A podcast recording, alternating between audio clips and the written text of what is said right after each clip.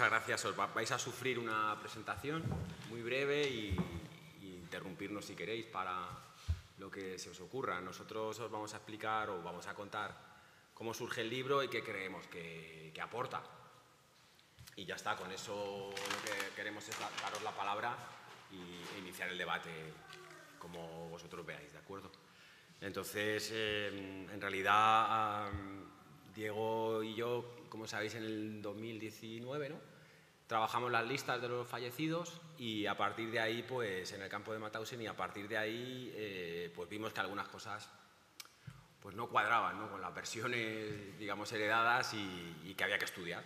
Había que estudiar eso con documentación y había que, que sistematizarlo pues, como, como, un libro de historia o como una investigación histórica cualquiera, ¿no? que va a tener los problemas pues, que tienen las investigaciones históricas recientes. Pero bueno, eso sí que es un cambio de, enfoque, porque normalmente casi todos los libros eh, sobre los campos de concentración o los españoles en los campos de concentración están hechos a través de los supervivientes, de la mirada de los supervivientes y de los testimonios elaborados posteriormente, con todo lo que eso conlleva. Nosotros hemos aplicado sobre todo los documentos, un montón de archivos si queréis comentar más adelante, y sobre todo em, ese cambio, ¿no? No, son no, es reconstruir a través de los supervivientes, sino la llegada de los españoles a un universo que ya existe previamente y que además está en expansión. Cuando llegan en el 40 pues está en, pleno, en plena eclosión. ¿no? Y ahí pues se nos complicó la cosa porque había que leer mucho y, y el KL o los estudios del, del, KL, de los campos de concentración alemanes, pues en los últimos 10 años pues han, han crecido bastante con la apertura de los archivos, los campos de las SS, al igual que los trabajos de la Segunda Guerra Mundial y el Holocausto. Y eso, bueno, pues, ahí hemos actualizado, hemos intentado actualizar eso. Hay un, un capítulo inicial de, de, fuentes, ¿no? Bastante, bastante exhaustivo. exhaustivo. Y lo que hemos intentado para evitar meteros un rollo, pues es poner un, algunas de las imágenes que, o a través de las imágenes, eh, este, esta investigación y sus, primeras, sus principales consecuencias eh, o resultados. Yo haré más o menos la mitad y luego pues, me cambio para, para, que lo haga Diego. Empezamos con, con, un pequeño vídeo, está en inglés, pero vamos, ahora hacemos una mínima referencia eh, a, lo que, a lo que se dice. A ver si creo que se puede... No, no sé si se va a oír.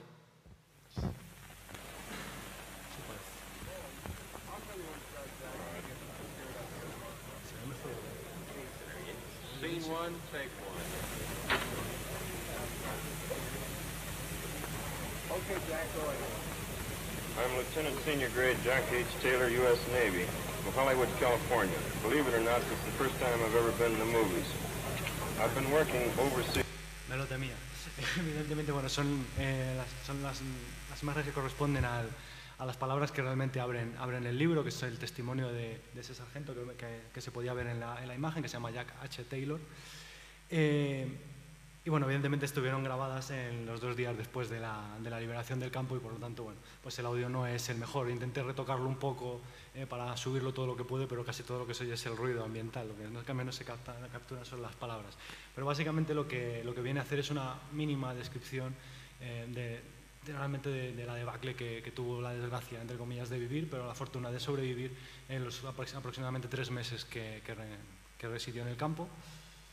Eh, y bueno, realmente ese representa el final de la historia, pero vamos un poquito hacia atrás, ¿no? Vamos a ver cómo sí, comienza. Esa historia, eh, empezamos con esa historia que es la liberación, que es el final, y además eh, la historia de Taylor, que es un, pues un superviviente al que, al que, además le hacen repetir la toma varias veces. Que digo, vaya sufrimiento, de poder sobrevivir, te hacen repetir la toma varias veces hasta que es la, la adecuada. Lo interesante también es que él tenía que haber muerto eh, unos días antes. El día 28.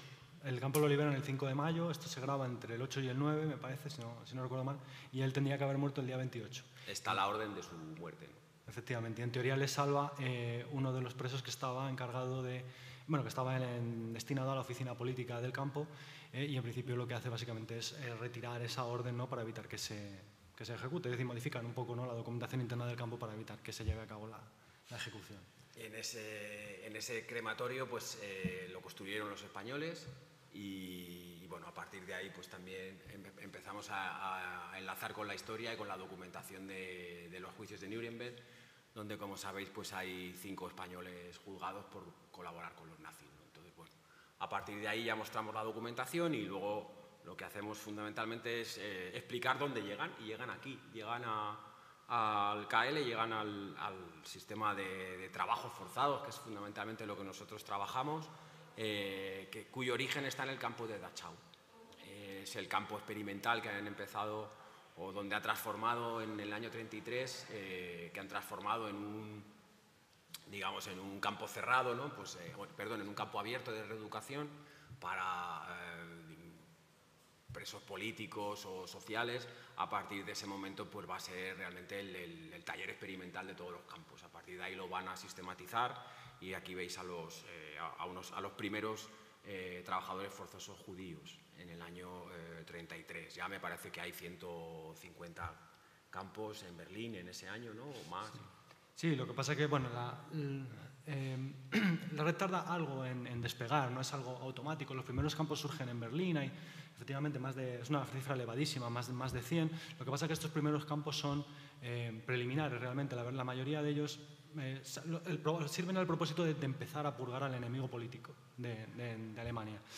Lo que pasa es que la mayoría acaban desapareciendo. Dachau es el primer gran centro de detención eh, extralegal o ilegal, paralegal, eh, que, establece la, que las SS. De hecho, eh, al comienzo del campo se establece una fábrica de municiones y lo, lo controlan eh, policías, en principio.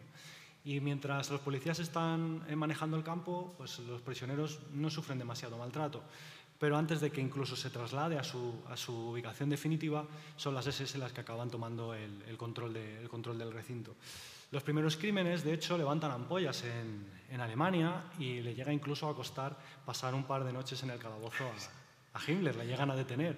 Y paradójicamente es eh, el ministro y entonces amigo Rom el que le saca, el que le saca, de, el que le saca de la cárcel, aunque bueno, luego ya sabemos cómo, cómo acaba esa historia. Pero la realidad es que los primeros asesinatos, que también son, pertenecen precisamente a judíos, uno de ellos de hecho llega a sobrevivir y le acaban matando en el hospital, esto lo sabemos porque llegó a hablar con, con su, propia, con su propia mujer en el hospital, eh, eh, pues realmente levantaron ampollas y, eh, y, generaron una verdadera, una auténtica investigación judicial. Y fueron, hubo fiscales que realmente se, se personaron en, en Dachau, ¿no? Eh, físicamente para hacer investigaciones, lo que pasa es que casualmente pues toda la documentación una vez que llegaba a las manos de las SS pues se perdía.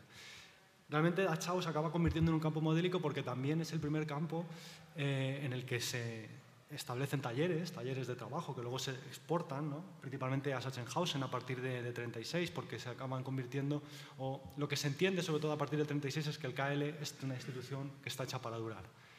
Y por lo tanto tiene que ser potencialmente ilimitada, tanto como los enemigos de Alemania.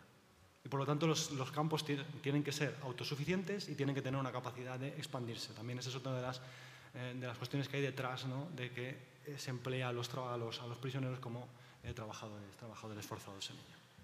Bueno, esta, esta, esta, esta, destrucción del sistema jurídico pues lo, lo tratamos ahí y en realidad no solo en Alemania con el ascenso nazi, eh, sino que sobre todo lo vemos en toda Europa, ¿no? el, fin del, sistema de naciones y sobre todo el, que va a llegar o que va a impactar los españoles en él, el, final del concepto, por ejemplo, de refugiado, que es el que se conoce o que se, está utilizando hasta el año 33 precisamente, y ya en la Guerra Civil Española eso eh, se ha pulverizado, con lo cual lo que vemos es la crisis de todos los sistemas, cuando hablamos de la crisis de la democracia, pues se ve en estas tensiones. ¿no? Entonces la guerra civil va a acabar impactando en, seis oleadas que acabarán llevando medio millón de, refugiados españoles en, los Pirineos, como sabéis, que la propia administración francesa acabará eh, internando, acabará ah, clasificando y acabará, eh,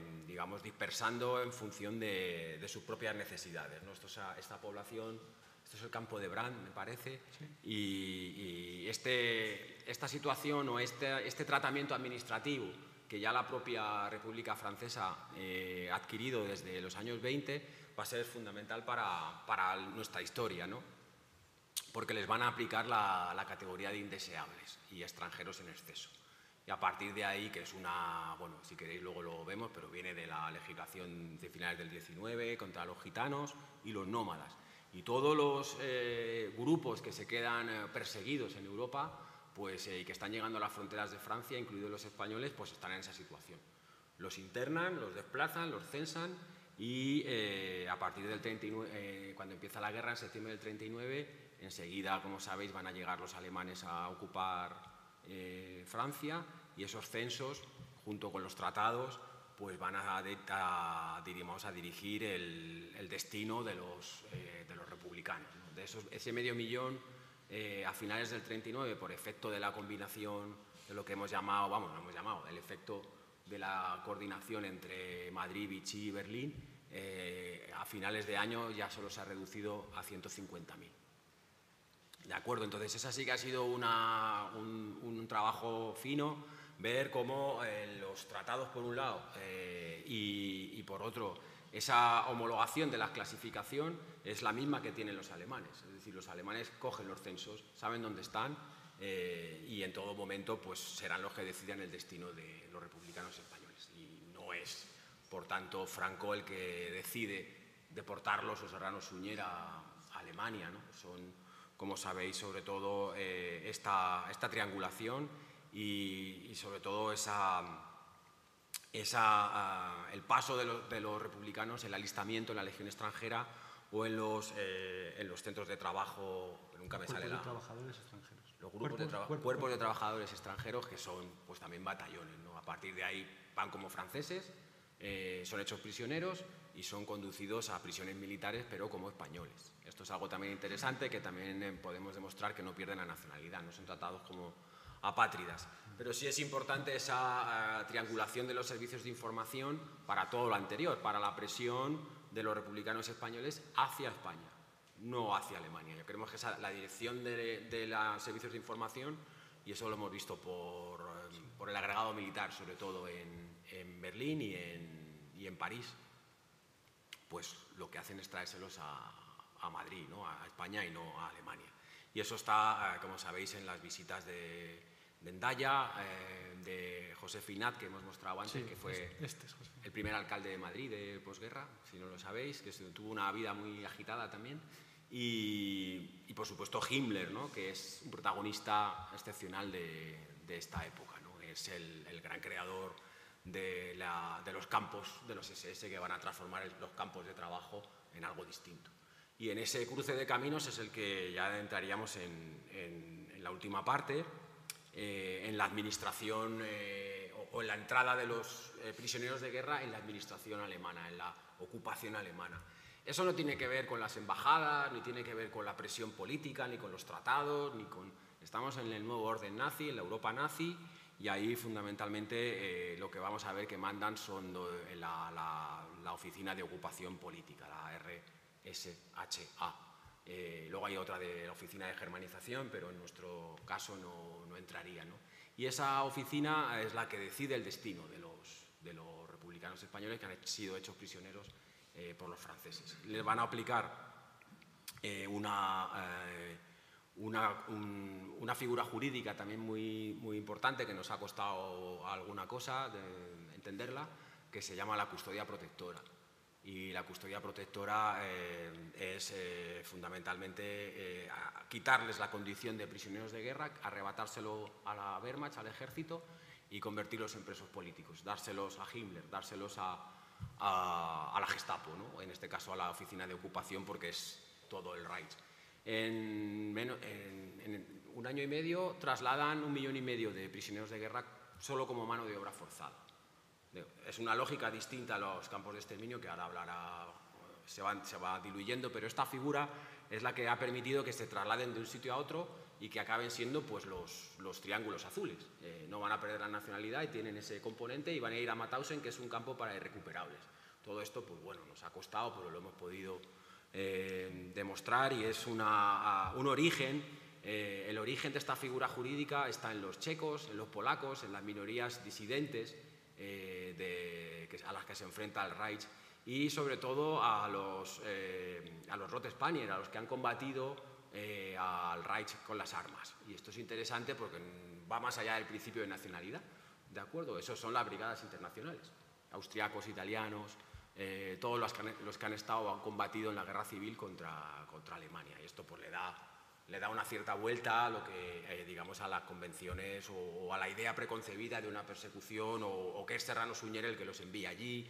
No, eh, las visitas de Serrano Suñer, que también están documentadas, se las llaman los aliados cuando entran en Berlín, eh, pues son bastante más tristes de lo que cuenta la, le reciben por la noche a unas horas ahí, no le hacen mucho. Y todo está centrado en, en, la intervención de España en la guerra, en forzar la intervención de España en la guerra, que no, a los alemanes no les interesa y sobre todo a quien no le interesa es a, a la Francia de Vichy, porque lo que hay ahí es un intercambio colonial. Pero bueno, que nos aburrimos más. Eh, este, esta, esta, esta fase para nosotros ha sido importante. Eh, porque ancla, uh, ancla en, en, en, algo que conocemos que es eh, el antiextremismo en Europa, ¿no? la, los servicios de información y la lógica eh, de, de, la persecución política, pero desde los aparatos de, de información y, y, por tanto eh, es algo netamente distinto porque van a llegar a, a una policía estatal como la Gestapo. ¿no? Y, y, eso básicamente es lo que hemos tratado en la primera parte. Esto es un, eh, un estalag, esto es un, una prisión militar, donde, por donde pasan todos los españoles también y la siguiente, una vez que se les aplica la custodia protectora, que es brutal cuando uno ve que son 25 ciudades donde a la vez los mandan a los españoles de 25 ciudades, ¡pum! Y a todos, o sea, es que no se puede entender esto como eh, el principio de nacionalidad. No se puede buscar una nacionalidad en un mundo basado en la raza. Y es algo que también nos ha costado un poco, ¿no? O sea, son la última mierda de la... No va por ahí y nos ha costado entenderlo. Entonces, llegan, a lo que llegan es un recinto y un sistema totalmente nuevo que es el cómo está eh, en expansión en ese momento y eso es lo que ven cuando bajan del tren, que ellos piensan que, van a, que vuelven a España y de repente llegan aquí, que es Mauthausen en construcción. Eh, y ellos eh, van a construir Mauthausen y van a construir todo el recinto alrededor, que es Gusen, Gusen 2, todos los subcampos de, de, que, que construirán los españoles que mm, sobre todo forma parte de los, eh, de los campos cantera, ¿no? de los campos eh, austriacos destinados a la construcción de las nuevas ciudades eh, alemanas. Luego esto se transformará y, y yo creo que es eh, mejor, Diego, que sigas tú porque yo me estoy, me estoy gustando. Siéntate. No, no, no te preocupes. Sí.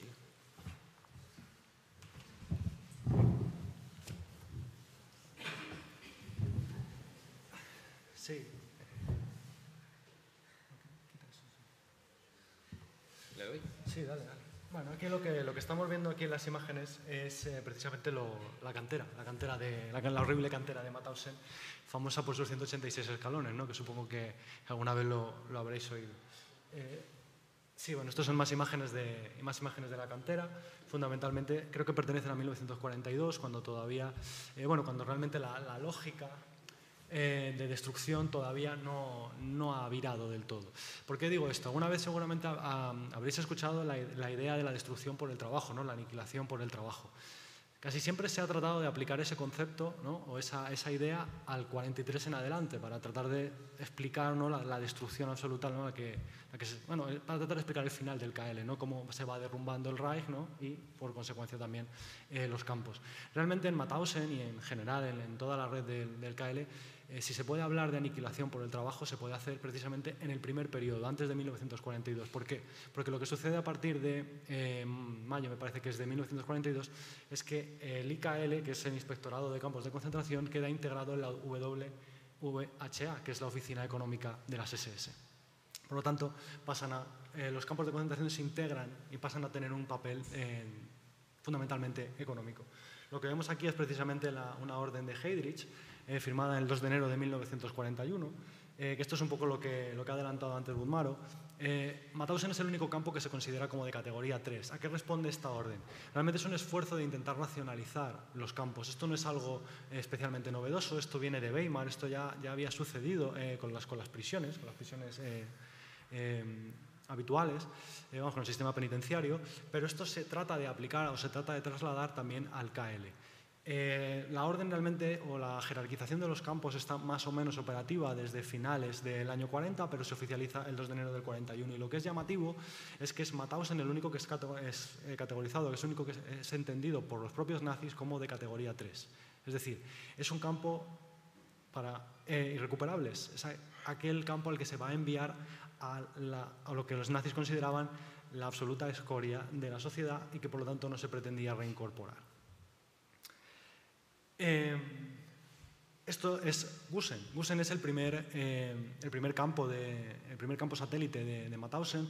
Realmente se empieza a construir, muy pronto eh, porque de hecho, se empieza a construir ya en 1939 porque Mauthausen alcanza muy pronto su, un punto de saturación. Mauthausen se inaugura en 1938.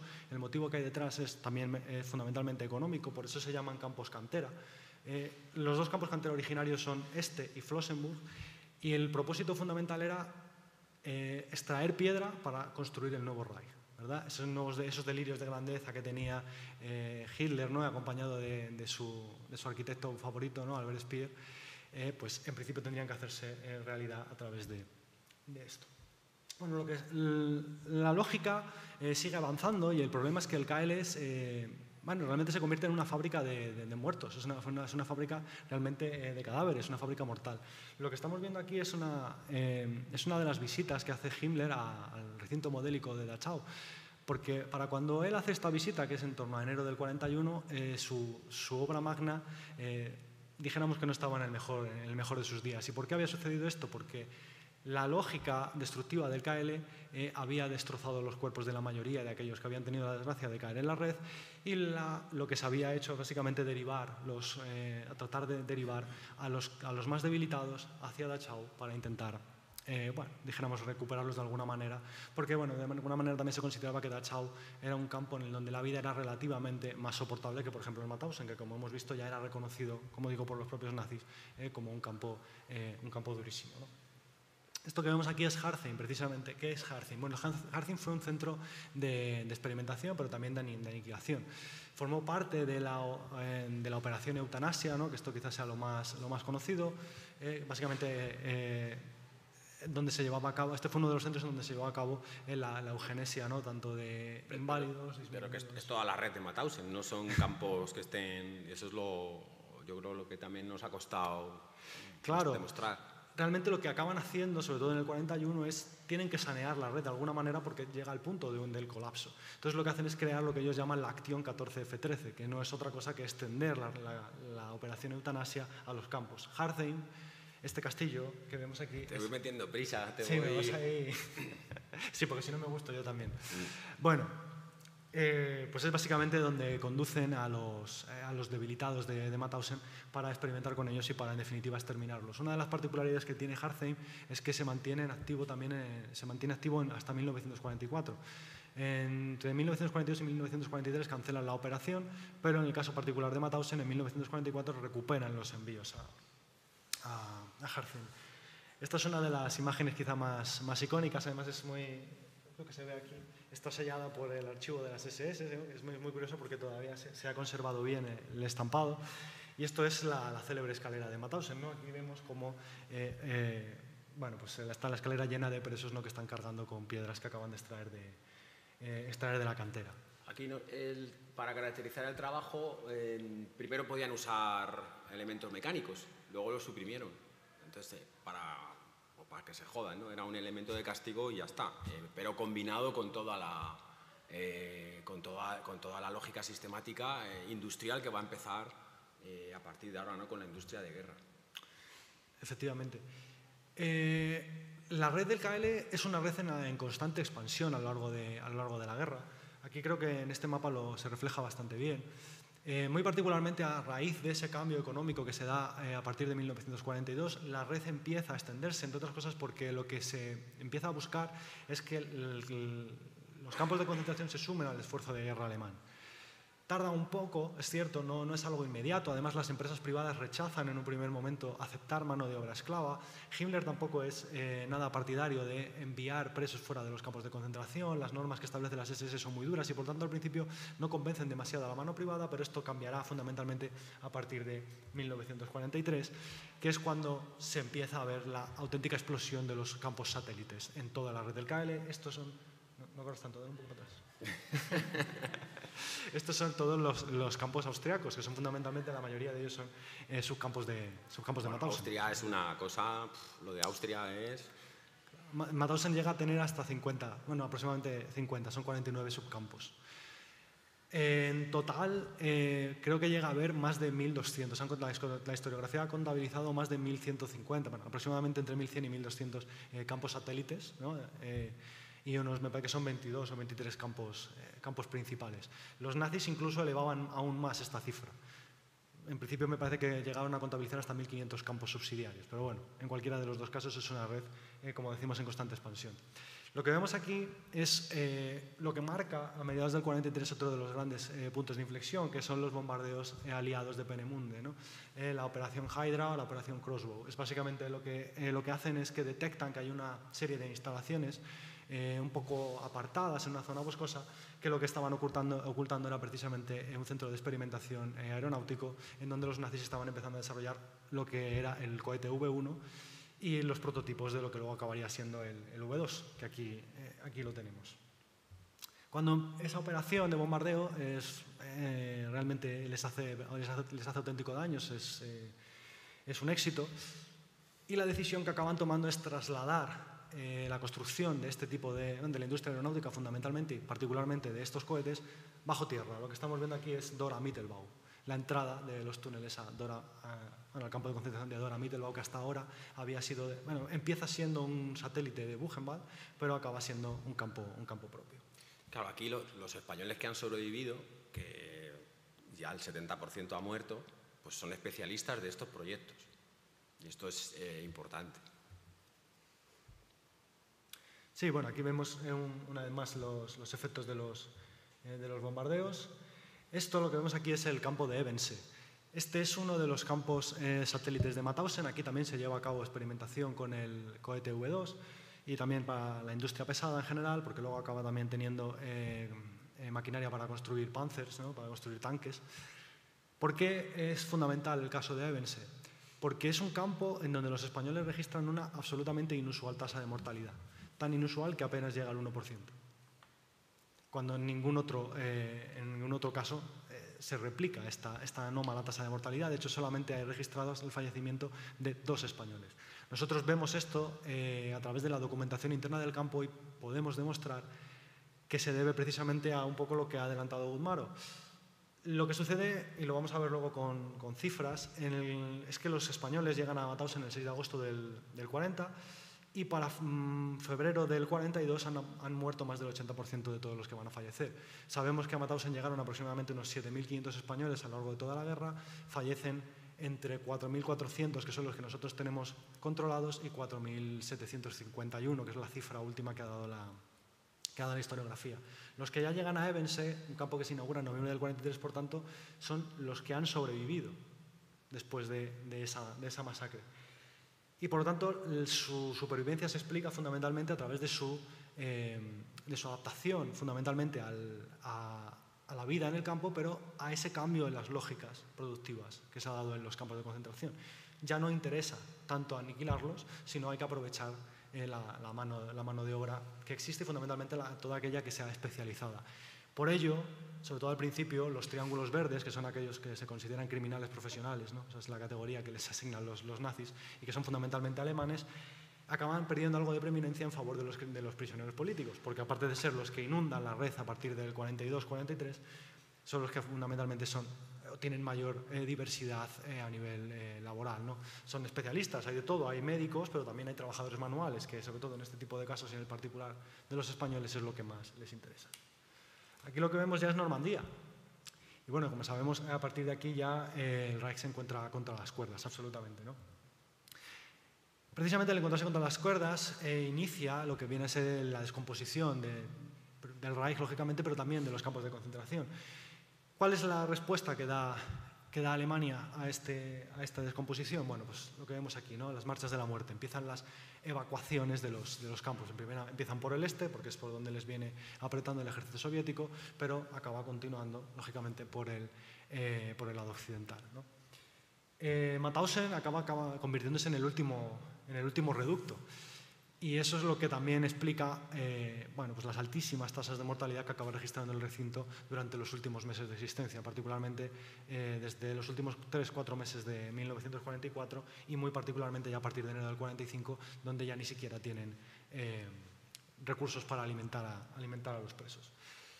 El 5 de mayo es cuando se produce la liberación. Aquí hemos visto el sargento Kosiek, ¿no? que es el, el primero, el encargado del, el primero que descubre Gusen, entre otras cosas porque es el líder de una cuadrilla de reconocimiento que sale en principio, el, el 5 de mayo pertenece a la undécima división acorazada, también conocida como Thunderbolt, ¿no? de los Estados Unidos, y sale el día 5 de mayo simplemente al reconocer el terreno.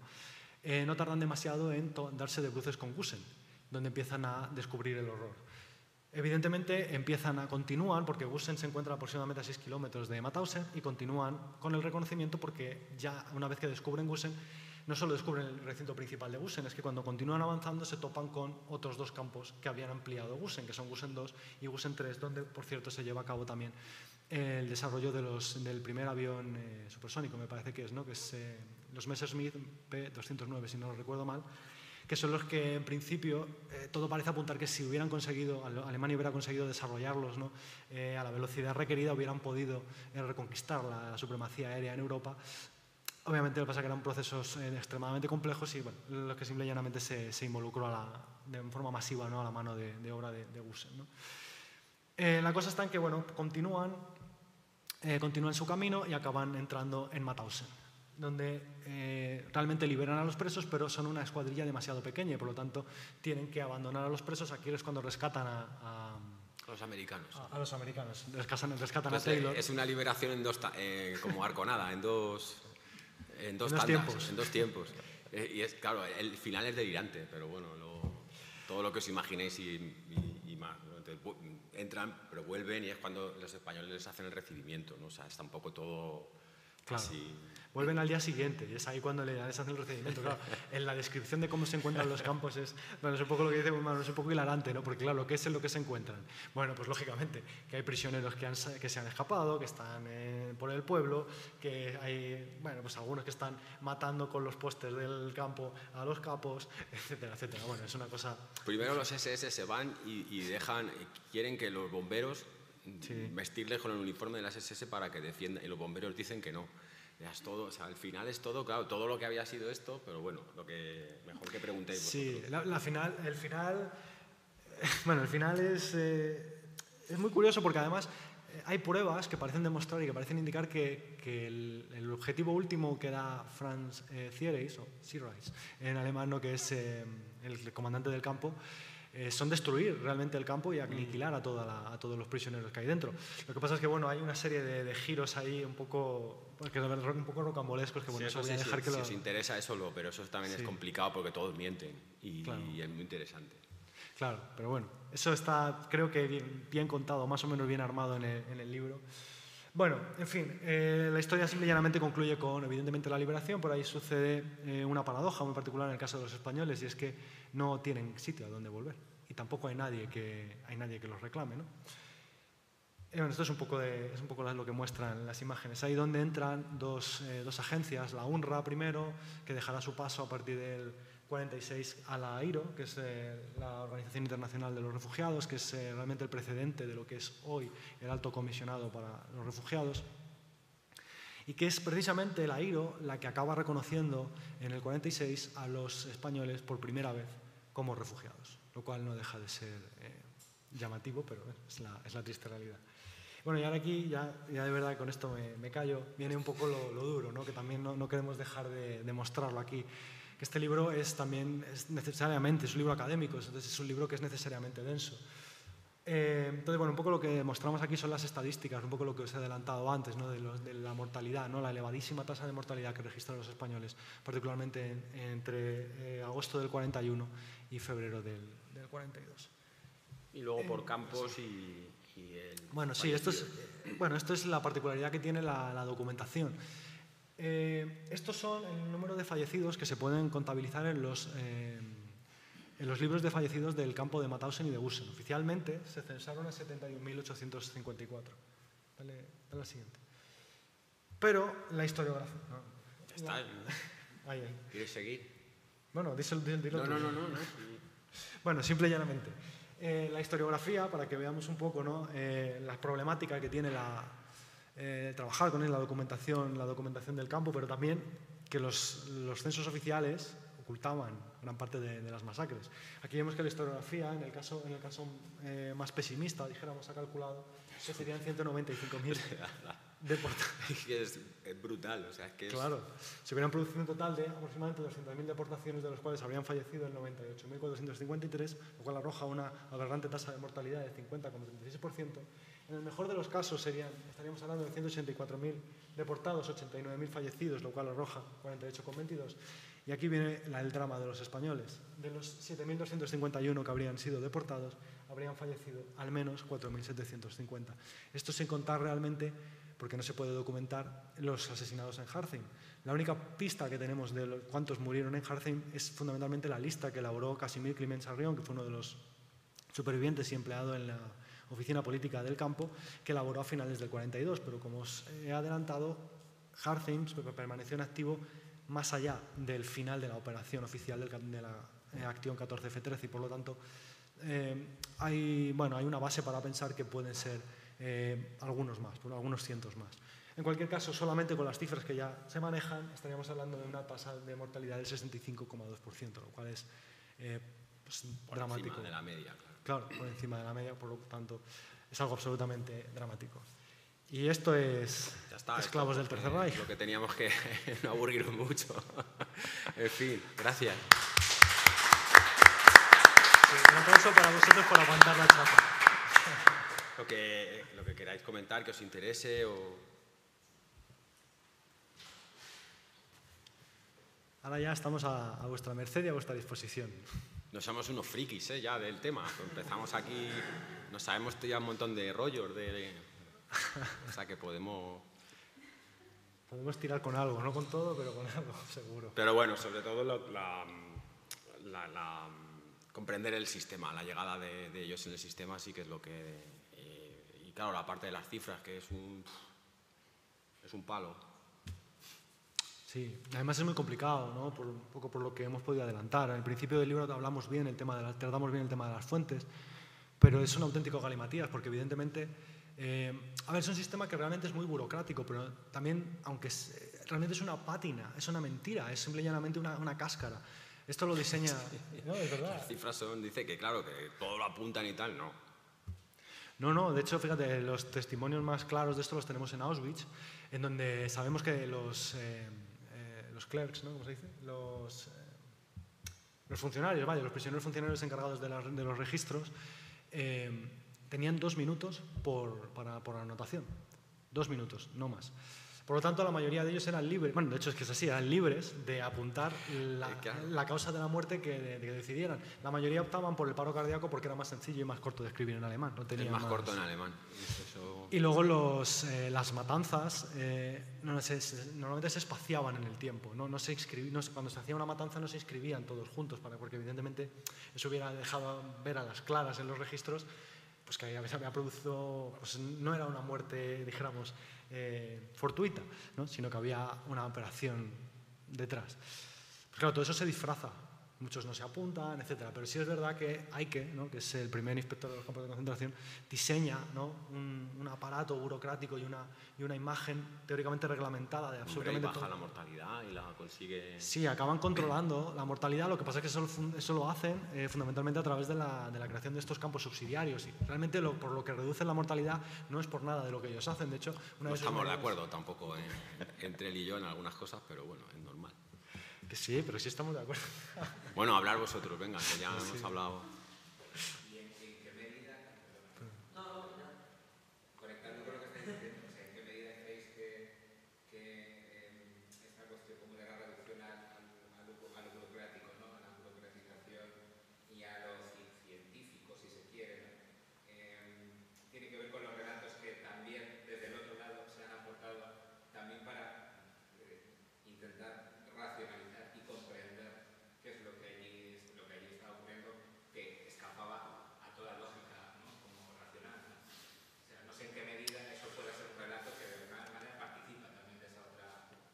Bueno, yo sí creo que eh, lo que tú dices es que eh, se intenta racionalizar, comprender que desde que acaba la Segunda Guerra Mundial no se ha dejado de intentar entender, ¿no? pero que eh, ellos mismos, eh, eh, como dice Diego, van disfrazando. Eh, y hay un momento en que se lo dejan de creer y pasan.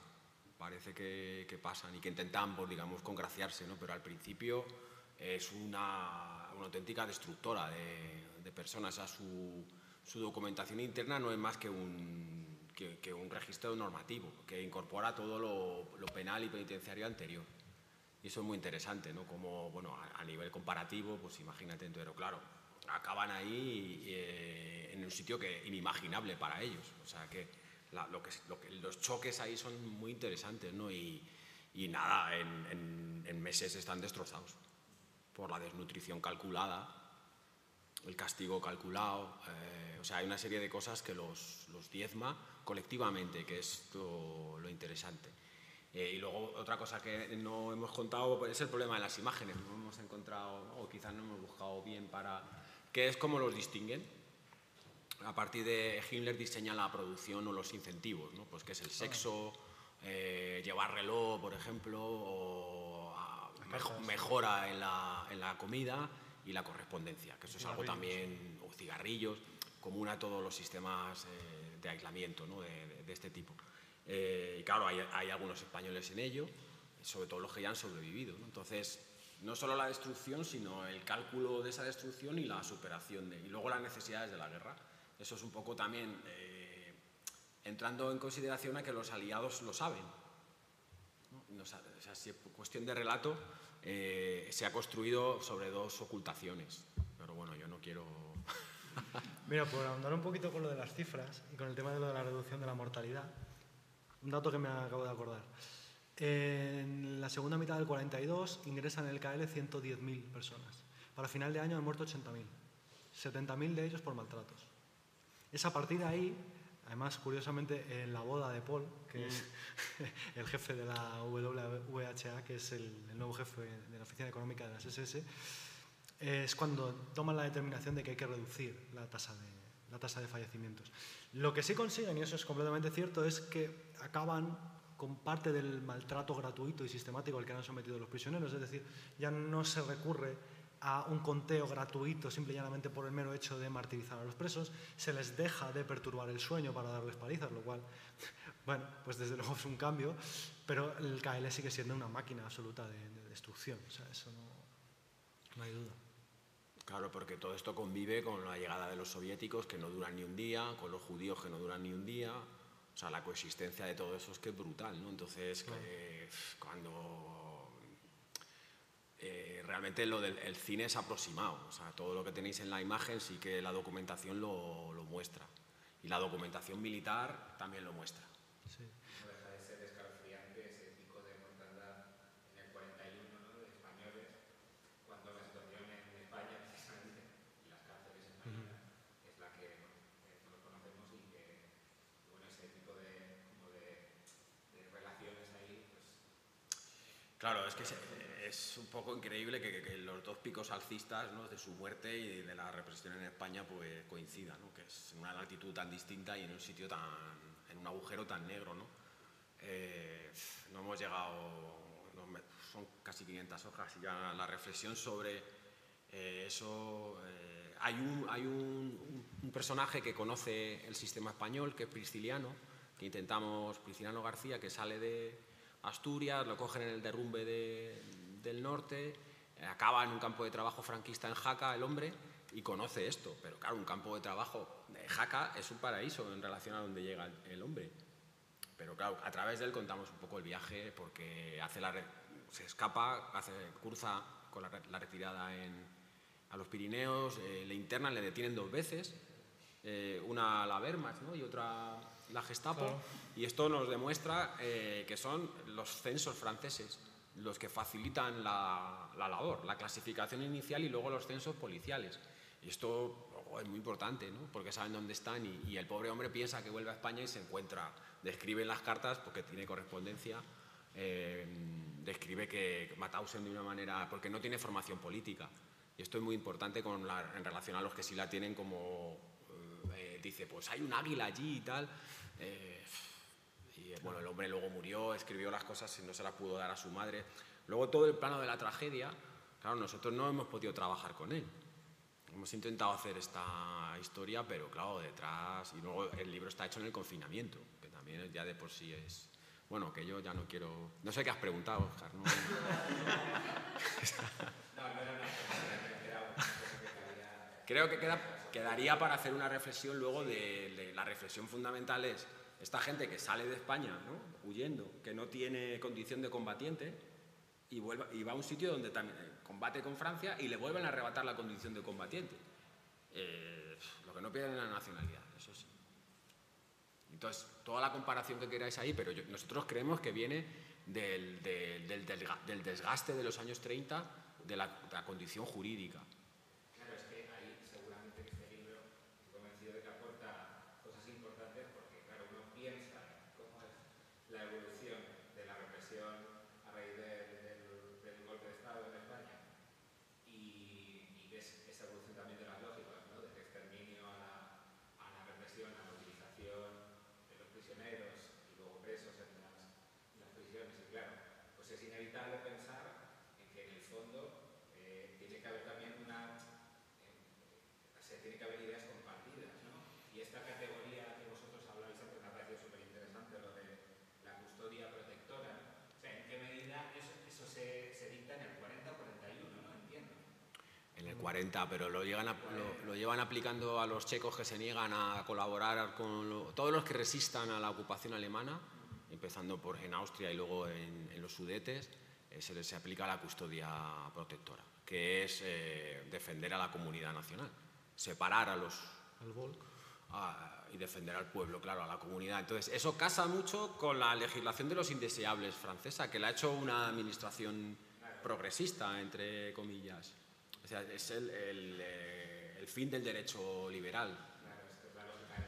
Claro, y esto en el caso español lo que está aplicando es muy interesante también porque eh, es- está, está pidiendo una extradición secreta, pero a las condiciones de los españoles que van a los campos alemanes, eh, lo único que de- responde es con silencio administrativo. No dice ni que sí ni que no. Y los alemanes por vía diplomática le están diciendo, oiga, que estamos mandando 100.000 rojos allí para allá. Y, o sea, es eh, interesante que se hace desde la legalidad. No es una, dentro de toda la brutalidad que podemos ver aquí, no es algo sin ley, son naciones legítimas con el derecho eh, internacional vigente en ese momento.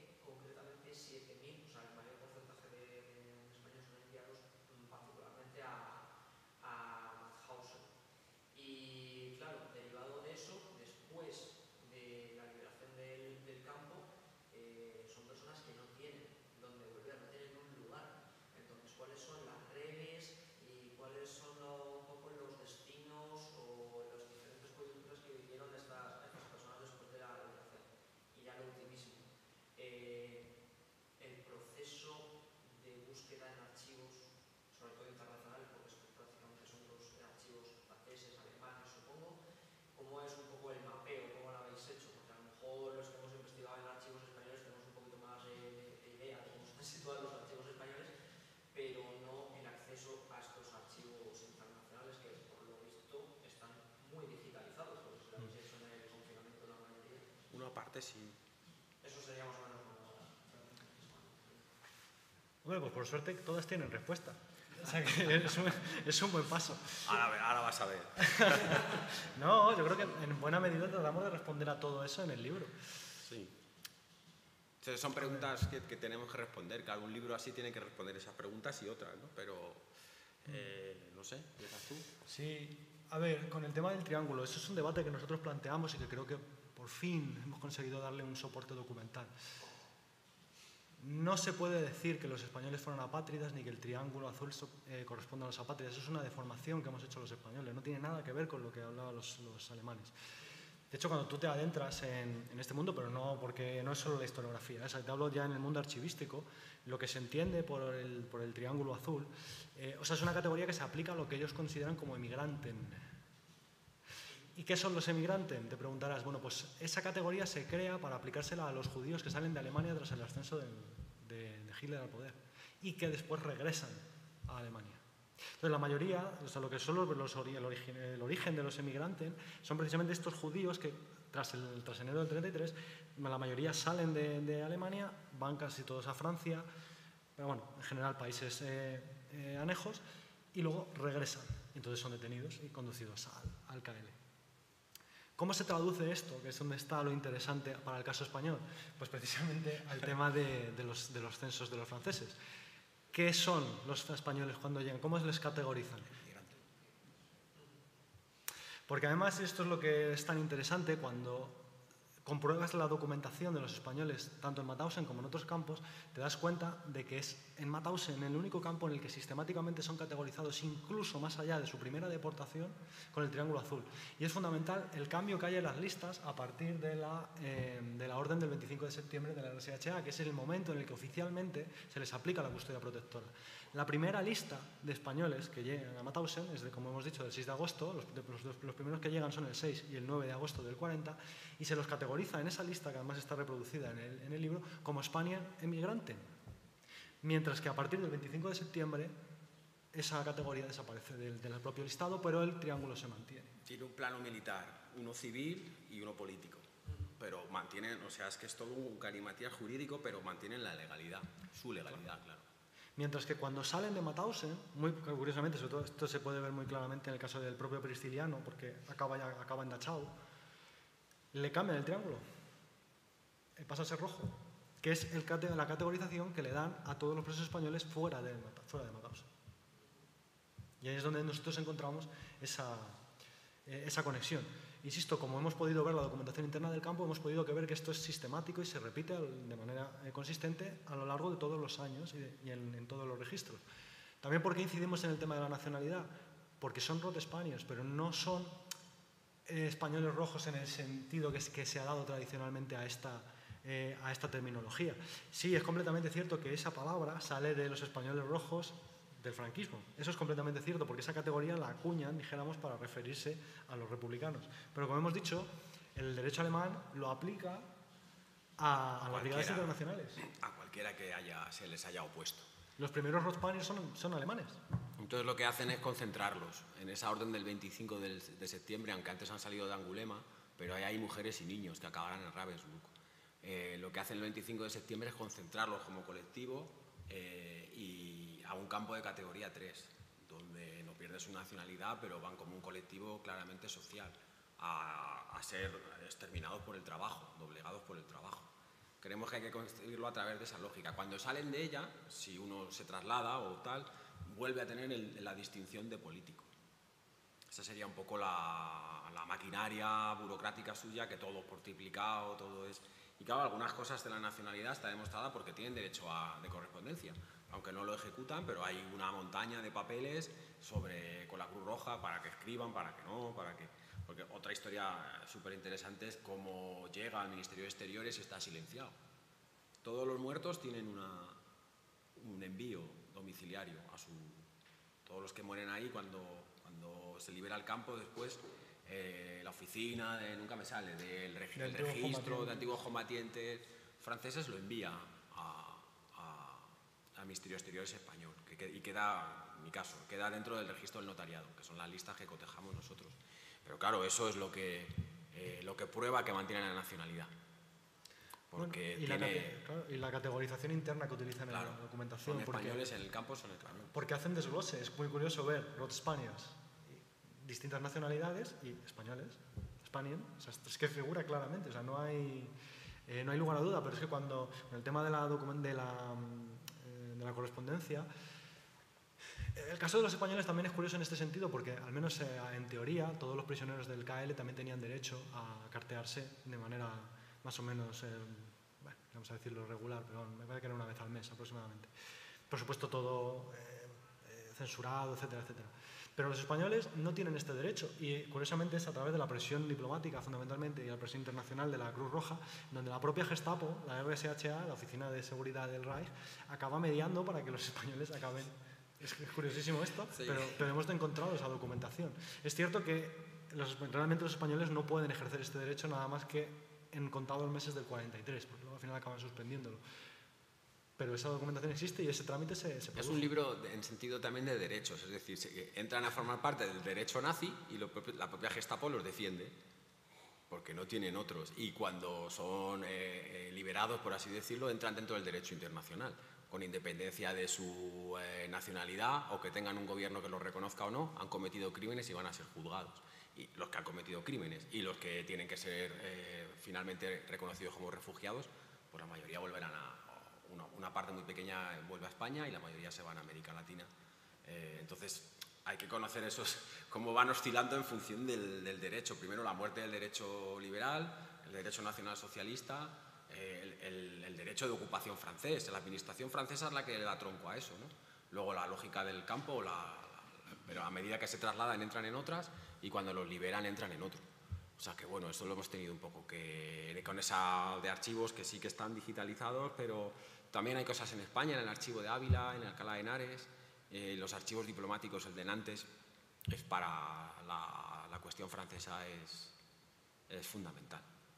Es fundamental. Arolsen y, Y el Bundes. y el Bundesarchiv, donde hay una, ¿verdad? La caja esa, la estan- estantería, no sé, 265. Bueno, hay una estantería que es todo de anti- antiextremismo, persecución y tal, y es una cosa de tipo, porque todo el origen de eso pues eh, está ahí, ¿no? Y ya entramos en otro debate si son eh, en los intercambios de los servicios de información, eh, que volvemos al comienzo, ¿no? En, el servicio exterior nazi, bueno, el, pacto policial Martínez Anido Himmler en el 38 que se reanuda en el 40 y esto pues debajo tiene hay muchos préstamos también, ¿no? Eh, pero, pero la cooperación policial o de inteligencia es anterior en el protectorado hispano-marroquí con Francia. Entonces es muy interesante cuando pues están todos en París, por ejemplo, en un momento dado, lo- los, eh, los líderes de la Legión Cóndor o de la, eh, de, del- de la segunda sección francesa, que es ocupada, pero también se conocen. ¿no? Entonces, eh, ese triángulo no es un triángulo, es un triángulo diplomático, pero sobre todo es un triángulo de inteligencia. Sí, claro, el coronel Hungría y que es un, entonces tiene, te- tenemos eh, recorrido en, en determinadas figuras que no son públicas o claro los servicios de información y estos se mueven ahí eh, a muerte antes. Claro, conocíamos pues que entregan a Compains o a Zugazagoiti, a la gente conocida, ¿no? Pero también se mueven en esto, claro. No sé si... Y hay una pregunta más por el medio, pero ya se me ha olvidado. Las redes, sí, de, Una vez que se libera el campo, eh, Ah. cuáles son los distintos destinos y las redes que tienen para reinsertarse de, reinsertarse de alguna manera en, con familiares, amistades. Pues la, la documentación que hemos visto nosotros es la de los cuáqueros de Filadelfia y luego se nos ha olvidado el NARA, que lo hemos trabajado mucho. El, el- el de los americanos es un, es un archivo muy importante.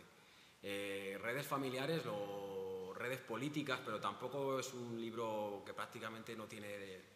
No encontramos solidaridad política. No, es algo que también nos pregunta la gente, no, van por afinidad política. Primero porque están peleados desde el final de la guerra civil y segundo porque allí en Austria no tienen base. Eh, se quedan en Francia muchos y, y a través de que los reconocen como refugiados eh, los de la ONU, pues eh, a América Latina, que era lo que la mayoría quería cuando estaban internados en Francia en el 39. Entonces finalmente emprenden ese viaje, pero ya con un bagaje bastante... Así que Tenemos, tenemos algunos casos reconstruidos. Hay uno muy particular que es el de Víctor Cueto, se ¿verdad? queda en Alemania, ¿no? De- Sí, porque se casa con una húngara, me parece que es. Y luego buscan asistencia, pero luego no, no sabemos cómo acaba la historia, lo cual es triste. Luego hay otro que se enrola como cocinero, me parece que es en el ejército estadounidense, y luego acaba pidiendo ayuda eh, dos años después. Muchos de ellos que quedan en Francia. Eso sí Más que redes, no, yo creo que son itinerarios personales de supervivencia. Sí, o sea, es todo un. pf, al final, esta gente es que no. Y claro, luego los libros, los testimonios posteriores, sí que están tocados por la memoria política.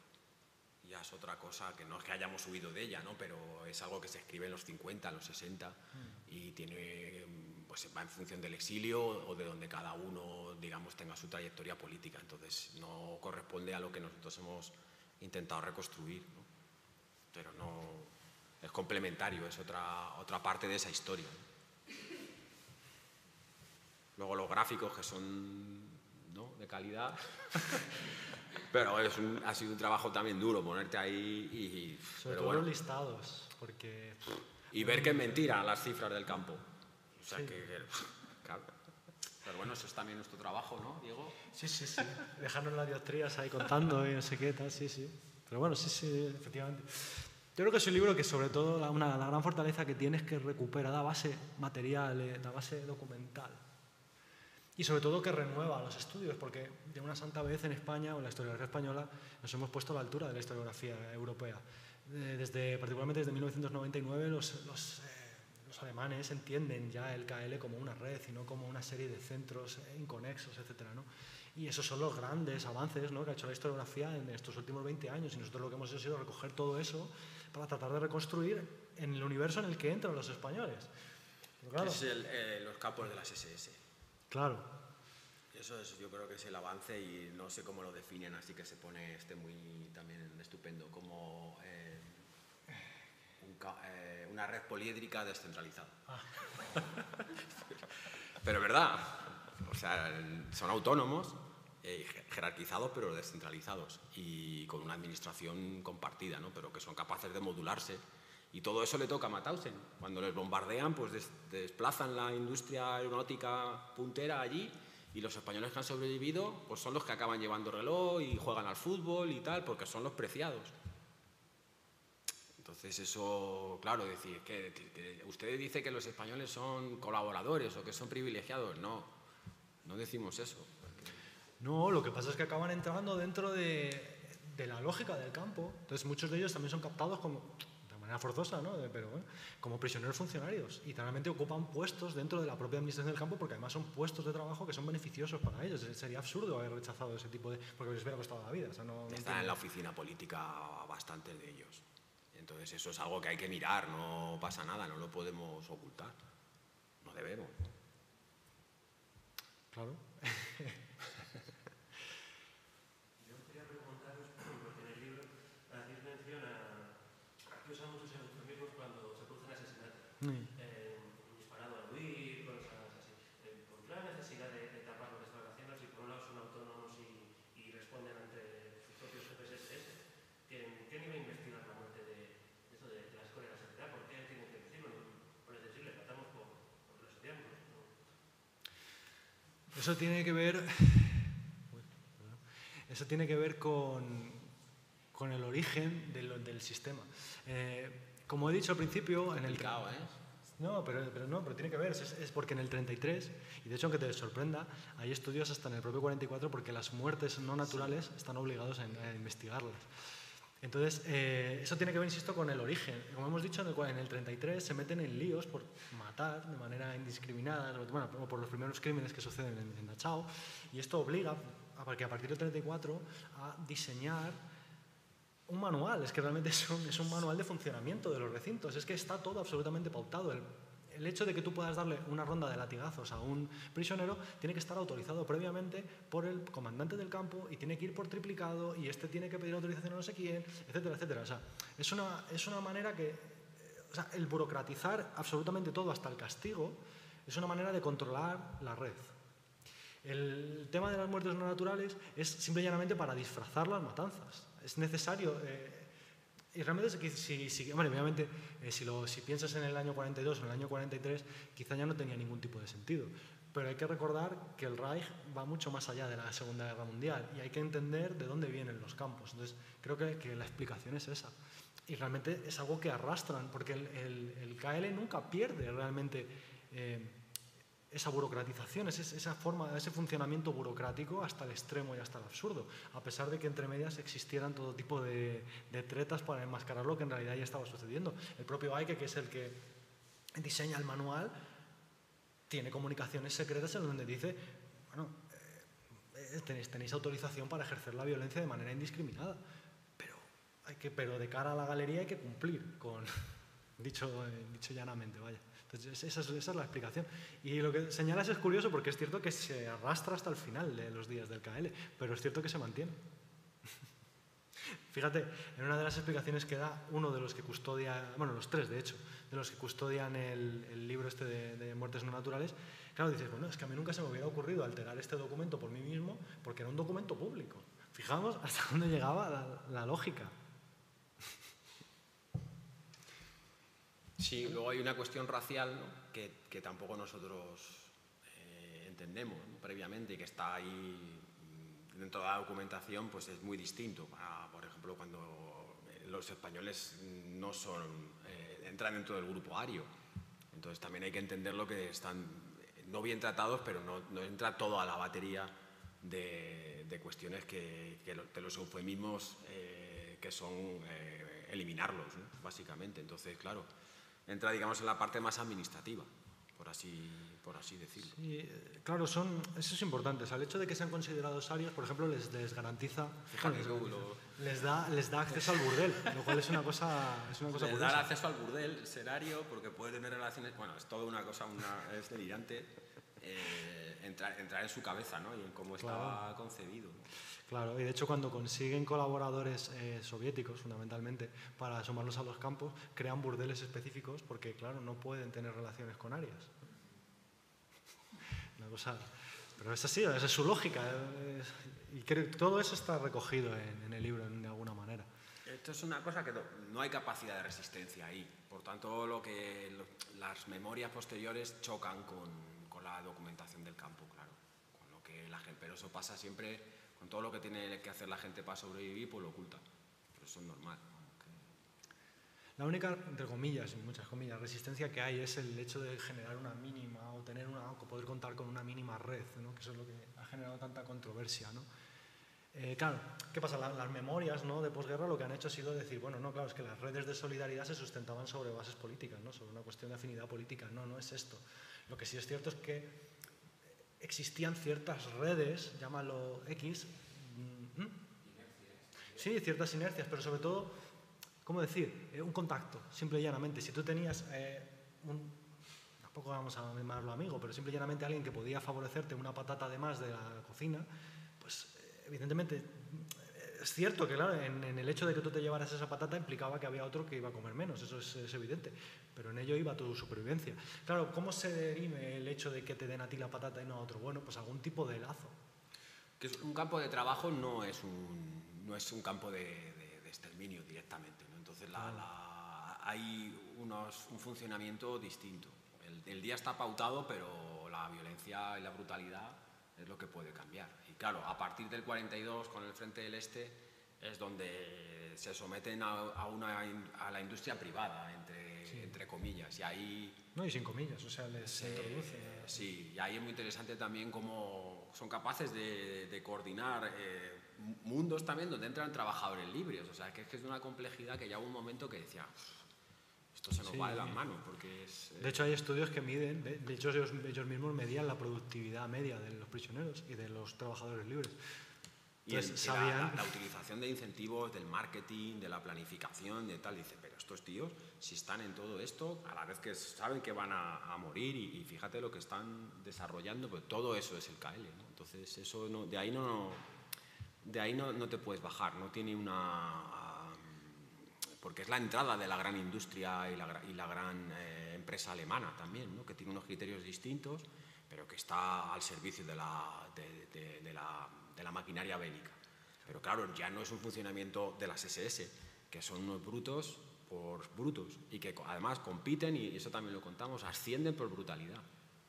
¿no? Eh, Sobre todo al principio. sí. Por días libres, por matar a X prisioneros te daban días libres. se regula, se normaliza, desciende, o sea, eso también lo... Y, y claro, por eso impacta tanto las, que las ratios de mortalidad de los españoles superen los de la media de los, de los, eh, de los internos.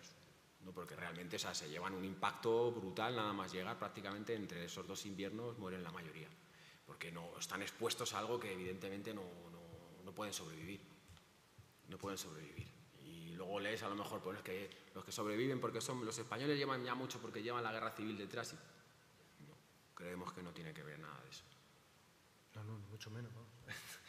Los datos eh, creo que son palmarios, vaya, no. Ahí no, falta tu pregunta. Preguntar, tenéis que preguntar uno- una pregunta a cada uno si queréis y nos vamos.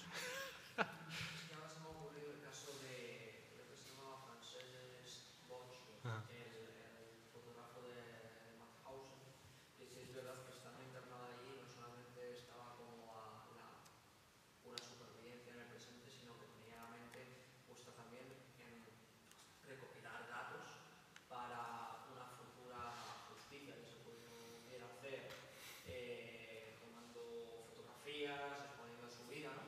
Y que luego además creo que, que Bosch eh, eh, participó de los juicios de Nuremberg. Ujú, Fue el Las único. fotos, sí. Sí, sí, fue el único. Y de hecho, las fotos son fundamentales porque son las que, entre otras cosas, señalan a Kaltenbrunner y a Himmler dentro del campo. ¿no? Bueno, yo. em, hay mucho de mito eh, o sea, en la figura de ese- A ver, no puedo afirmar ni puedo decir, lógicamente, lo que le pasaba por la cabeza, pero sí que creemos, después de escribir este libro, que, hombre, pensar a largo plazo, en fin, no sé. Bueno, el hombre primero sobrevive, como todos. Ya entra en una oficina política que ya hay otros catalanes y, y otros españoles, eso significa también que, que le ayuden, pero tienen una disputa entre ellos, Sí, se pega con Antonio se García. pega con otro eh, y eso no está claro, no está claro, lo sacan de la oficina política, sí que no sabemos tampoco cómo guardan las fotos y también es verdad que algunas de las fotos que se le atribuyen a él no, no pueden ser porque son desde fuera del campo. O sea, hay algunas cosas que, por eso hay que la historiografía alemana pega cada hostia a todo lo que decimos que, porque claro, se ríen de nosotros. Dice, De a ver hecho- si, si tenéis un poquito de lógica, que no puede ser eso. Y hay que ponerlo en, en cuestión y ese es el problema de la, de la construcción posterior. ¿no? Que, que decir que tenía una planificación, que cuando salían lo ocultaban, eso es muy, está muy cogido con pinzas. Creemos que estaba muy cogido con pinzas. Lo que pasa que luego la liberación eh, sí que controlan el campo. Esos dos días hasta que los americanos es que es un poco tremendo, ¿no? Lo de Taylor, eh, que le hacen grabar ahí cinco o seis veces, pues sin- ese final del campo en el que llegan los americanos, ven lo que hay, se llevan a los americanos y dejan dos días, es el triunfo de, yo creo que básicamente del- de, los comunistas que están allí, organizan aquello, ¿no? Y son los que hacen las listas y permiten básicamente... eh, Sí, pero las listas las hacen con permiso de los americanos, sí, eso, sí. eso es importante. Es muy importante cómo colaboran y quién manda al- a- al- en la liberación del, del campo. Y yo creo que a partir de ahí toma, que construyen ese, ese relato que, que ha llegado hasta, hasta hoy, ¿no? o más o menos. eh, y luego circulan el exilio con todas sus variantes. Porque no llega en la transición tampoco aquí, o luego con Mauthausen el problema que hubo es que es Enric Marco el que, el que cuenta que es el que está él en Mauthausen y dice, coño, eh, era un trabajador libre, no había estado allí, o sea, que era un, suplantó la identidad, ¿no? Entonces eso ya lo que faltaba. Con lo cual, bueno, o sea, que cuidado, por eso hay que tener cuidado con, con- no, no cuidado, sino que simplemente con un, con un cotejo de la, de la documentación se puede saber que algunas cosas son imposibles. Pero es normal que lleguen esas versiones. La, la propia foto de la liberación tan cacareada, se dice, no, esta foto es de Vox. No, no, no es de Vox, No. es de Daniel R. Ornitz, que era un americano, y de hecho, si no estoy muy mal, eh, se le puede ver a Vox subido en la... Sí, porque está tapia. arriba. O sea, Claro, pero eso sin que embargo- cuando, uno lee dice, "Uf, es que quedamos como el culo, porque o sea, Vox está arriba y, y evidentemente es un fotógrafo que llega con los norteamericanos. No, no, no llega con los americanos, está en el campo. Está en el campo, pero que sí, llega una vez que los americanos Eh, permiten sí, hacer fotografía y salir, y, y él está arriba con la pancarta. Eh, bueno, muchas cosas de esas sí que hay. Y luego hay una gran pelea interna entre ellos, que yo creo que no, es política, sino porque eh, por los puestos. Sí, porque en principio para todo parece apuntar, y esto lo apuntó Pike, el cual... Bueno, Pero se ha muerto Pike, nos podemos meter con él. ya nos podemos meter con él, vale. Eh, bueno, qué cosas en las que miente. Y- También miente, sí. Los historiadores también mienten y mienten y mentimos un montón y esto también. Pero que un bueno. historiador mienta, Sí que es verdad que publicó una, una lista que parece original, en la que parece demostrar que Voss llegó a ser el capo del, del comando de, de reconocimiento. tampoco es eso, no lo sé. no sé. Pero no lo sé, o sea, en fin, cogerlo un poco con pinzas. Pero vamos, el tema de las fotografías es, eh, es polémico, es, es difícil de, de afinar, porque hay mucho de mito también, hay mucho de relato. Entonces, bueno, hay muchas veces que quizás no nos quede más que asumir el relato o decir, bueno, esto es lo mejor que podemos hacer, pero no sé. No, hay que, yo creo que Bueno, son que dos, seguir. son, son dos tipos de trabajo, ¿no? tanto el de la memoria como es un, es un... Pero no tienen por qué entrar en conflicto, lo que pasa que aquí sí que no coincide la historia con la memoria.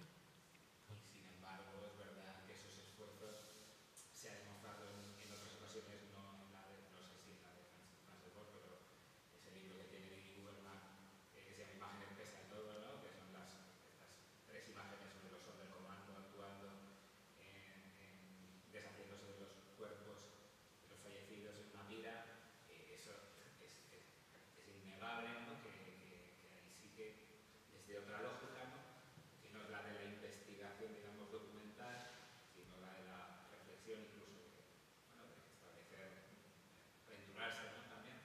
Eh, creo que se, se puede, se puede, mm, bueno, se, se puede imaginar ¿no? como una, una intención como mínimo de hacer memoria de aquello y, y en todo caso quizá también de hacer justicia, ¿no? En última instancia legal, me refiero, ¿no? o sea, desde un punto de vista legal de, de la Sí, sí, porque se están sobre jugando. todo de la comprensión del fenómeno, que es a lo que yo iba al principio. O sea, como, como, como un fenómeno tan incomprensible a priori necesita de, de- de- Lo que es también es un poco la- las versiones interesadas, ¿no? que han, incluso en la, en la historiografía, que se han ido, en la historiografía profesional, se han ido perpetuando, ¿no? no solo en la española, sino en, en la anglosajona, o, que son enfrentamientos, yo creo que son nacionales.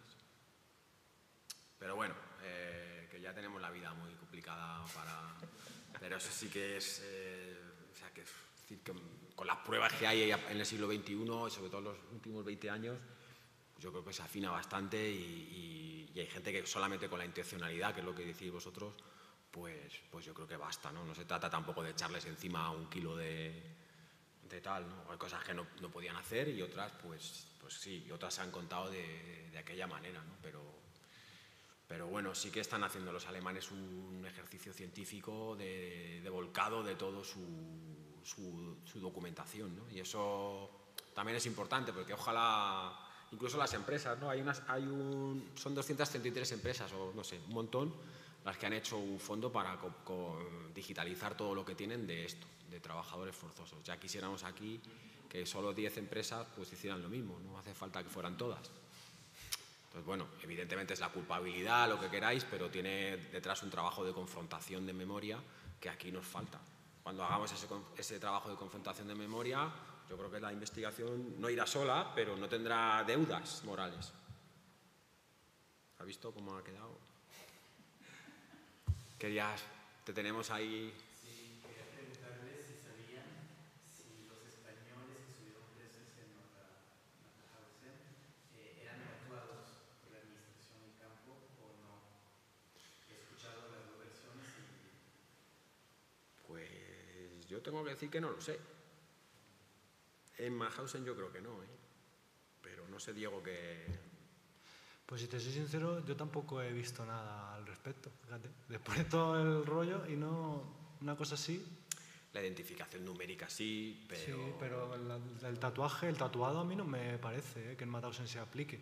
Eso sí pasa en Auschwitz, pero es que Auschwitz es un caso particular, que eso es un poco lo que he rehuido, pero al final... que es, no, porque... Claro, porque hay dos cuestiones. Una cosa es el KL, que son las redes de campos de los SS, y Ha otra cosa preguntado es- los tatuajes, no le, Claro. no le fundas. No, no, pero bueno, que otra cosa son los campos de exterminio. El caso particular de Auschwitz es que es las dos cosas, porque Himmler acaba cediendo el campo. Entonces creo que es un poco la, la confusión de todo este asunto. Pero eh, al, al grano, yo no creo que no, ¿eh? Sé que los identifican con chapa, eso sí, Y de hecho hay algunas que se han encontrado en Harzen, que también por eso se sabe que los enterraban allí, también, recuperación de los cadáveres, etc. Pero el tatuaje, No, porque tienen identificación fotográfica. Que Eso, pero bueno, que también es un debate, pero no, fotografía no, los tatuados no llevan fotografía, son dos sistemas, pero sobre todo lo de Auschwitz, lo que, la, la- la autonomía de cada campo, que esto también es lo que hay que entender, eh, y no que uno sea mejor que otro, sino que tiene una administración autónoma dentro de lo que les están mandando. No, y que hay particularidades, porque dentro de ser la red, insisto, o sea, es que, o sea, Auschwitz tiene esa, esa particularidad, porque por eso sobrevivió Primo Levi, ¿no? porque no está en, en Birkenau, ¿no? está en Buna. Eso es fundamental entenderlo, porque claro, hay una parte del campo que es campo de trabajo y otra parte que es de exterminio, y claro, eso marca. Entonces, claro, el caso de Auschwitz es, otra, es otro fenómeno. Eso, eh, o sea, que decir, tiene su entidad propia y hay que... Pero no ya digo, en el caso de Mauthausen yo creo que no. Eso sería la, No por las fotos, sería mi apuesta. la postilla. No, no, mi, mi, mi- o sea, mi hipótesis, no, no, no más. Que aquí trabajamos con eso también, ¿eh? Sí, sí. La, que parecía fácil ha sido la que nos ha tumbado. Nos tumba, nos- pero bueno, es así, ¿no? Que no, no se trata, no es un libro definitivo de esas cosas de Pío Moa, no. Es un libro abierto. Es un libro abierto para, para generar in- interrogantes y que nos lleven a otras cosas, ¿no? Y que esto, gente, vosotros investiguéis más. sea, esto me ha fundido. Literalmente. Luego puestos a especular pero también con biografías, que estamos en- con- eh, no sé si tenéis información de César Urquín, no sé qué. ¿Quién? César Urquín. Sí. Una figura también así como odiable, que digamos, que es igual. Y su papel también que tuvo, ¿no? En principio con el tema de, de los supervivientes, ¿no? De los campos de trabajo, de los españoles, no sé si queréis comentar algo de esto. Sí, sí, el célebre comando César. Ah, el de César, sí, pero esto sabe más. Bueno, él sobrevive, sí, pero acaba en los cinco. Acaba en el juicio. No, Sí. el César Urquín. Es al que mata. ¿Crees? ¿Sí? Yo creo que no, ¿eh? Bueno, cuéntanos tú, a ver. No, no, no, no sé, yo, no sé, hace poco... Sí, ese es el último libro. Estaba que- un poco leyendo este en este momento y era, bueno, que es una figura muy controvertida, ¿no? Y no sé si tenéis información de eso. No, o sea, específica no, o sea, lo que, lo que sabemos es lo que hayas podido leer tú. Pero pasa, ¿sabes por qué? Porque la mayoría de los campos en donde acaba eh, son campos en donde ha sido prácticamente imposible reconstruir nada, incluso por la propia historiografía alemana. Eh, porque acaba, por ejemplo, en obra hidráulica y que recuerdo, y hay un solo libro, una sola, una sola monografía muy compleja de acceder a ella, de verdad que... Entonces es que hay muy poca información de muchos de las... es el que y. que no, a mí no me... Es que es- yo creo que, es, eh, que te has confundido, vamos, no sé, o estoy confundido yo, ya no lo sé. A ver. Sí, pero creo que no es de los cinco que... No, no, no que acaba en, lo- en los que juzgan, pero sí en los que delatan y van a por él. Y... No, no lo sé. Bueno, es que bueno, al final nosotros tenemos muchas muchas lagunas porque hay cosas a las que no, no podemos llegar en casos particulares porque el- el- en los que ellos sí que se, en la liberación se acusan y se delatan entre ellos, sí, porque esa documentación ha quedado y hay casos de los españoles, eso es lo que hemos reconstruido. Pero el- o yo me estoy confundiendo o... No, tú te estás confundiendo con Moisés Fernández, alias César, pero no es el Ah, mismo. coño, ¿ves? Pues... No, no, ves como... Digo, pues no sé, digo, me puedo haber confundido yo, pero... Este acaba mal, el César que digo yo acaba... Claro, acaba ese mal. sí, pero, pero este es otro. Lo que pasa es que este... Vale. Es, sí, en principio es capo, o sea, todo parece apuntar que es capo. Ahora, el- eh, te digo la misma, yo pienso que hay bastante de mito en eso de que él podía salvar aquí, ¿sabes? Porque tiene un poco de superhombre, ¿no? En Muchas veces los relatos- en el relato parece que es un poco...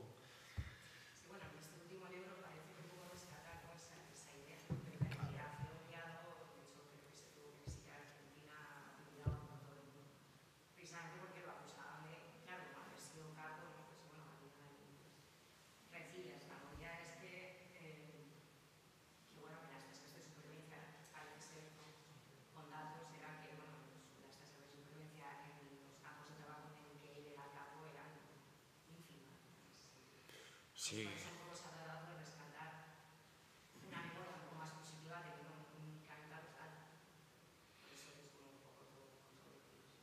me confundo de, como ves, me confundo de César, pero mm, este es un personaje que, que, es pues odiado, despiadado y otros que matan en el acto, o sea que otros que acaban, eh, por ejemplo, en América Latina y, escriben eh, luego digamos, se salen de los círculos del exilio y escriben, una vez que se han quedado allí, y escriben, eh, o sus nietos, por ejemplo, eh, pues intentando limpiar su, su imagen, o ya han accedido a la documentación del ejército americano también, y gracias a ella pues ven, otra, otra luz, pero claro, ahí es un choque de, de es un choque de memorias o de lealtades, porque al final, claro, lo familiar con, con lo otro, con lo que digan los supervivientes, pues, pues claro, eso es un pff, conflictazo. ¿no? Eh, la documentación alemana para nosotros es la que manda.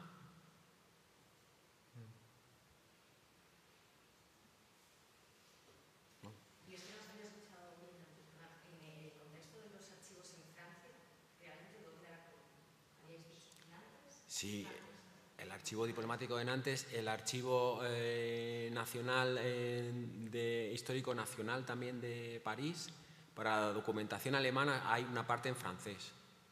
La, en la, mm, la parte de mm, la parte de la, de la Francia libre, eh, por así decirlo, pero bueno, que tiene administración eh, alemana, está, está también en francés y es más fácil, es más fácil de leer. Eh, y hay una parte muy accesible, entonces eso- esos dos archivos son fáciles. Eh, y el de Nantes es muy importante porque tiene la serie diplomática. Entonces eso da bastante seguridad a la hora de lo que ellos están percibiendo y están diciendo con los informes de los agregados militares, que son estos que nosotros conocemos que son de los servicios de información. Entonces eh, no son personajes nuevos, son personajes que vienen de, de la guerra civil y ahí es un poco donde, nosotros hemos podido aportar algo del conocimiento anterior. Y, bueno, pues esa parte también es interesante, ¿no? que, cómo triangulan o cómo, eh, cómo llevan a cabo, no cosas que tengan, digamos, planificadas, ¿no? sino que cómo en función de sus intereses pues van, van avanzando ¿no? y cómo van entre medias ese millón de refugiados que está pululando por allí, pues es repartido. Pero claro, entre medias, eh, antes incluso de que, eh, lo importante es que es, es antes de que en el verano del 39 y del 40 todo eso cambia, ¿no? Pero antes ya, está, ya están censados. Y ese es el elemento que también nos ha dado seguridad a la hora de comprender lo jurídico. No sé si... Eso es, ma- es importante. Ambas cosas porque, porque claro, son una estructura eh, oculta, que son los servicios de información, pero lo otro es un sistema administrativo público. Eh, claro, al final también la Francia de Vichy es que acaba siendo también un enorme campo de concentración. Y están todas las minorías que te imaginas, están allí. Y, y ca- acaban, acaban también deportando. Entonces ese es, el, ese es el espacio en el que orbitan los combatientes españoles que acaban allí. No es, eh, no es el franquismo que incide para que vayan allí y los exterminen. Eso es no puede ser, no pueden mandar en, la Gestapo o en Hitler, vamos, no, no hace falta. Y, es que la documentación no lo señala, lo que señala es precisamente cómo eh, se, prestan los aparatos administrativos y están de acuerdo en todo. No tienen problemas porque han unificado sus categorías jurídicas y políticas. Y es, una, es un estándar o una asimilación, o como lo queráis llamar, muy interesante. De, a ver si podemos profundizar en eso. Pero hay dos años ahí hasta que ya todo es, todo es el campo alemán. Hay un año y medio, dos años ahí donde, donde es una historia muy, mm, eh, una historia muy europea, negra, muy, muy, mm, muy de los gobiernos colaboracionistas. Bueno, vaya chapa o sea. Y claro, eso pues eh, abre también a la investigación, ¿no? No es la persecución de una minoría política, es mucho más complejo. la aplicación de la defensa social y la defensa política a, un- a unas- un espacio más allá del territorio. ¿no? Claro, es que el- Que- Era una imagen de una Europa negra, ¿no? que es lo que tú has dicho, que es súper interesante y que da una. Creo que bueno, puede generar una dimensión nueva también. ¿no? Sí, sí, yo creo que es- esa es una clave que también manejamos y hasta que no, porque claro, trasciende a la, no, no es solo la lógica de, de elementos brutales, sino que son eh, gente de carrera diplomática la que está, la que está haciendo esto, ¿no? Eh, y es muy interesante con todo el derecho, con toda la desviación del derecho europeo y la imposición de- de un derecho nuevo antes de la guerra, antes de la llegada de- del ejército, ¿no? Eso sí que tiene una correlación muy, muy interesante. En el 38 firman un acuerdo de cooperación policial para eh, eliminar enemigos comunes. Lo, lo reanudan en el 40 y los enemigos comunes son los ingleses que se han quedado tirados en Dunkerque. Y entonces eh, Vichy, España, eh, le cierran la frontera para trincarlos. O sea, no tenemos que verlo solo nosotros como, ah, a los republicanos. Es que, coño, colaboran. Es eso. Los enemigos comunes son los enemigos comunes. Y eh, ese es el, objetivo de Himmler también cuando viene a ver a Finat, ¿no? que es cuando se lo llevan ahí a los toros, a las checas y todo esto, y el hombre está para reanudar el tratado y le dice el otro, ya, ya, lo que tiene que venir aquí Hitler y prepara la, entrevista en Daya, ¿no? Y esto también muy interesante cómo se da la vuelta a todo eso, pero entre medias está todo, todo hecho. Y aprovechan porque al día siguiente se reúne con Petén. Al día siguiente va a ver a los franceses, que es lo que no se cuenta en España. Y es cuando deciden que España no entra en la... Entonces todo eso está en la, en la documentación que los ingleses se llevan de Berlín. Los americanos también, pero los, los- lo de los ingleses está, está en, como hacen los ingleses, en, que lo, lo editan y lo catalogan todo porque es la librería de, su, de Her Majesty. Y entonces está muy ordenadito. Y dice, día tal, y el- pues todo lo que, lo que hace el, el Reich día por día. Y entonces, claro, te da una... Entonces, los diplomáticos españoles no, no están actuando policialmente. Es que va a ver al ministro de Exteriores. Es que no tiene nada que ver ni tiene competencia en esto. Y Hitler ha ido a Madrid para otra cosa, no para... Se lo llevan a ver maniobras, para, es todo bélico, todo la guerra. Lo que está para adentro es algo que entra dentro de la custodia protectora y es derecho de ocupación alemán. Así que, bueno, pues por ahí entramos ya en la segunda parte del libro, la, la otra cuestión, pero la primera sí que yo creo que abre un campo de, de esa Europa de la, de la desintegración de todo lo anterior, ¿no? Y donde, em, claro, los nazis llevan desde el 33 y ya tienen Dachau, ¿no? Pero esa visión de que vienen eh, los italianos o los alemanes a España en la guerra y dicen, pero ¿qué hacéis con los prisioneros? Sois unos gañanes, ¿no? No utilizáis la mano de obra y tal. Pues eso también hay que ponerlo en cuestión. Porque los alemanes están utilizando sistemas que no son de rendimiento industrial, eh, sino que es otra, otra lógica más del castigo que no de la- de- del rendimiento. Y los franceses, pues realmente son, han deportado 600.000 personas en menos de un año, ¿no? O sea, que tienen lo suyo también en cuestión de memoria. Venga, vámonos a tomar algo, anda, que ya os estamos soltando un rollo demasiado trascendental. Bueno, mil gracias por venir. Y si ahora hablamos de lo que queráis, os apetece. Pues nada, muchas gracias.